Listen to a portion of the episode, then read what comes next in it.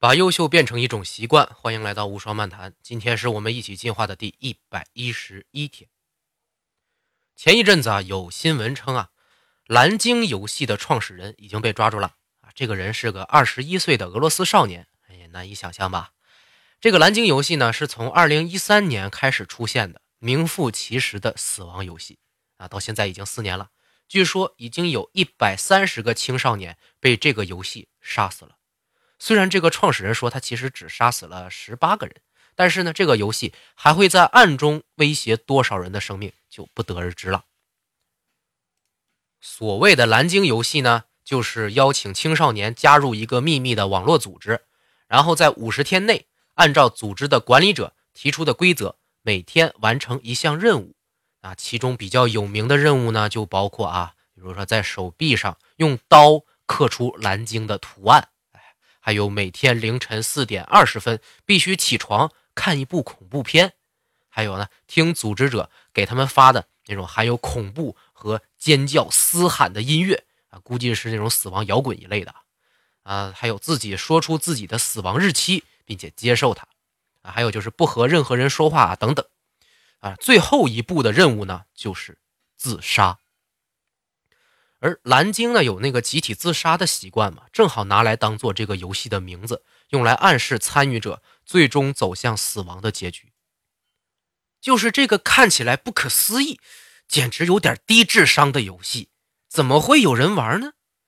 其实这个游戏的玩家基本都在十到十四岁，哎，是那些心智尚未成熟的青少年，而且呢，都有或多或少的心理压力以及负面情绪。比如说对社会和学校的生活不满啊，对家人的不理解等等。这个游戏的创始人说呢，我呀只是给了他们理解、同感，然后把这些社会上的垃圾清除掉而已。你看，听起来就像是个中二的、有着反社会人格的人啊，创造了一个自我为中心的游戏，通过玩弄其他中二的、低智商的少年的心理啊，一步步虐杀他们的惊悚片嘛。我在查找相关资料的时候啊，看到了一些比较有意思的东西。于是今天呢，我就把这些说法转述给你。为什么这种游戏会引发这种效果？首先呢，每一个游戏任务目的都是循序渐进的摧毁人的意志。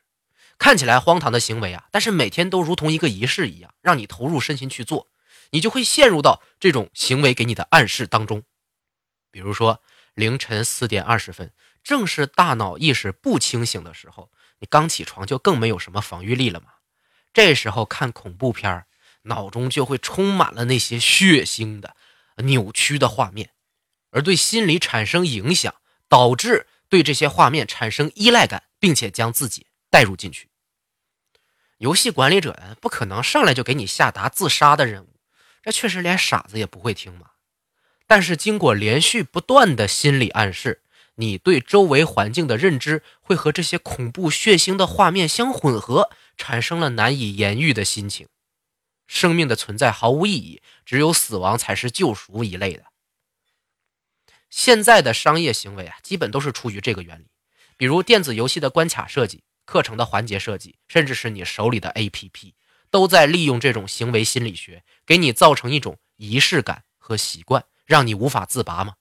游戏里的七天新手任务。还有 A P P 里面每天的签到打卡都是这个原理。再者，这些参与者年纪都很小，正是中二病爆发的时段，那无法接受世界和人类社会的真实面，脑中啊还幻想着有一个非常简单轻松的方法就可以解决一切问题。他们害怕努力，害怕付出，希望一步登天就能达到最后的目标。而且啊，这些人在现实中都是已经受过很大的打击啊，无法满足家里人的期待啊啊，亲眼见过啊，甚至经历过学校霸凌啊，而自己的感受，周围的人也无法理解，没有倾诉对象，这种压抑会让他们主动寻找刺激来获得快感。蓝鲸游戏的每一个任务可都是足以刺激成年人的，更不用说这些心理压抑的青少年嘞。其次呢。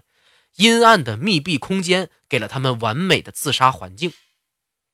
虽然这是一个网络协作的游戏，但是你需要进入一个有管理者的秘密圈子才能开始游戏，并且你只能和管理员单线联系，接受任务。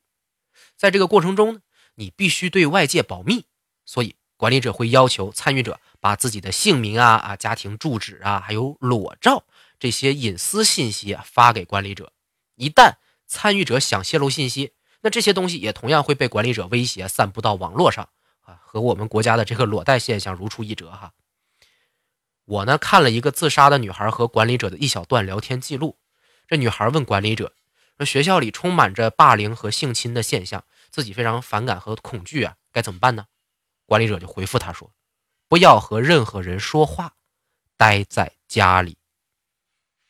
这些个管理者呀，会假装心灵导师，用青少年喜欢的聊天方式啊和他们交流，并且逐步的孤立他们，切断他们和外界的联系。在中间呢，还会不断的灌输给他们这样的概念，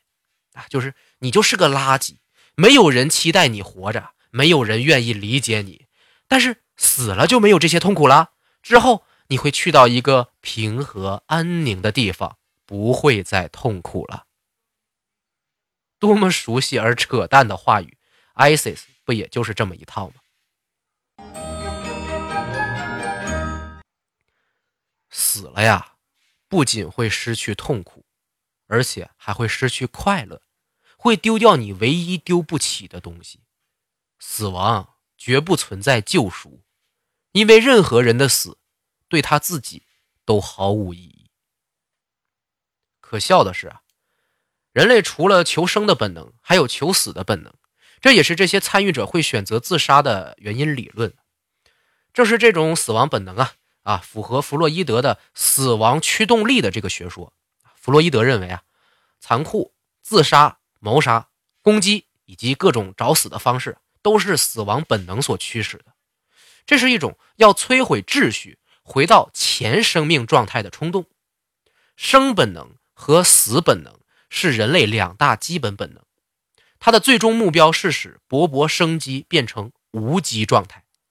死本能。是生命活动真正要达到的目的，生本能还必定和死本能同行，而且为死本能服务而已。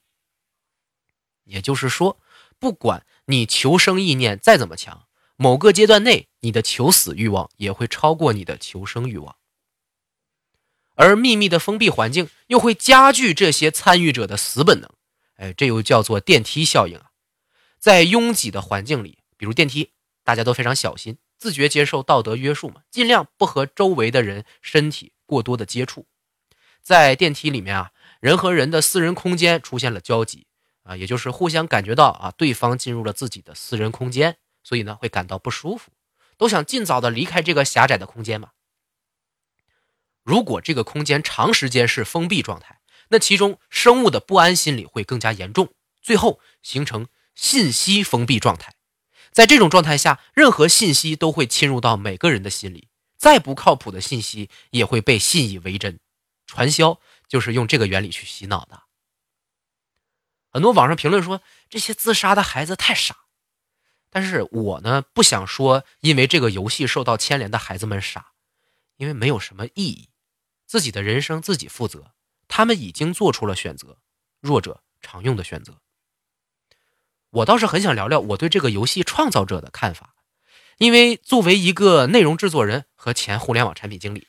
我看到的这个蓝鲸游戏的设计几乎可以说是业界标杆啊！目标受众足够精准啊，就是那些青少年；运营渠道足够完善，网络协作的这个渠道嘛，而且它有噱头，易于传播。最重要的是，游戏设计非常好的利用了受众的心理，难易程度适中。引导做的非常到位，他讲了一个好故事。说句实话，这个游戏的一些运作手段真的值得很多创业者去学习。他比我们更会讲故事。不过，这个二十一岁的哥们儿啊，可能不太了解政治和历史，这是我觉得最可惜的地方。因为他用这么优秀的产品设计能力，却做了一个蠢的离谱的项目，叫清除垃圾。人类数目这么巨大。垃圾怎么可能由一个人设计的游戏清除干净嘞？就像土地上的灰尘，怎么可能被你用一把扫帚清除干净呢？哪怕你杀死了一些你眼中的垃圾，那很快剩下的人当中又会冒出新的垃圾，因为垃圾是对比出来的，不是定义出来的。在这个哥们眼里啊，呃，可能无所事事、傻了吧唧，成天就知道宅在家里当键盘侠的小孩是垃圾。但是，如果其他人啊都不是什么日赚万元的成功人士，都是死宅呢，那垃圾就不存在了吗？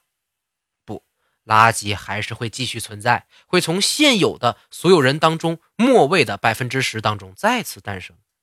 因为垃圾其实是对一个人类比例的印象，而不是一个人类数量的概念。在别人眼里，可能这个哥们儿也是个该被清除掉的垃圾类。我本人啊是个演化人文主义者，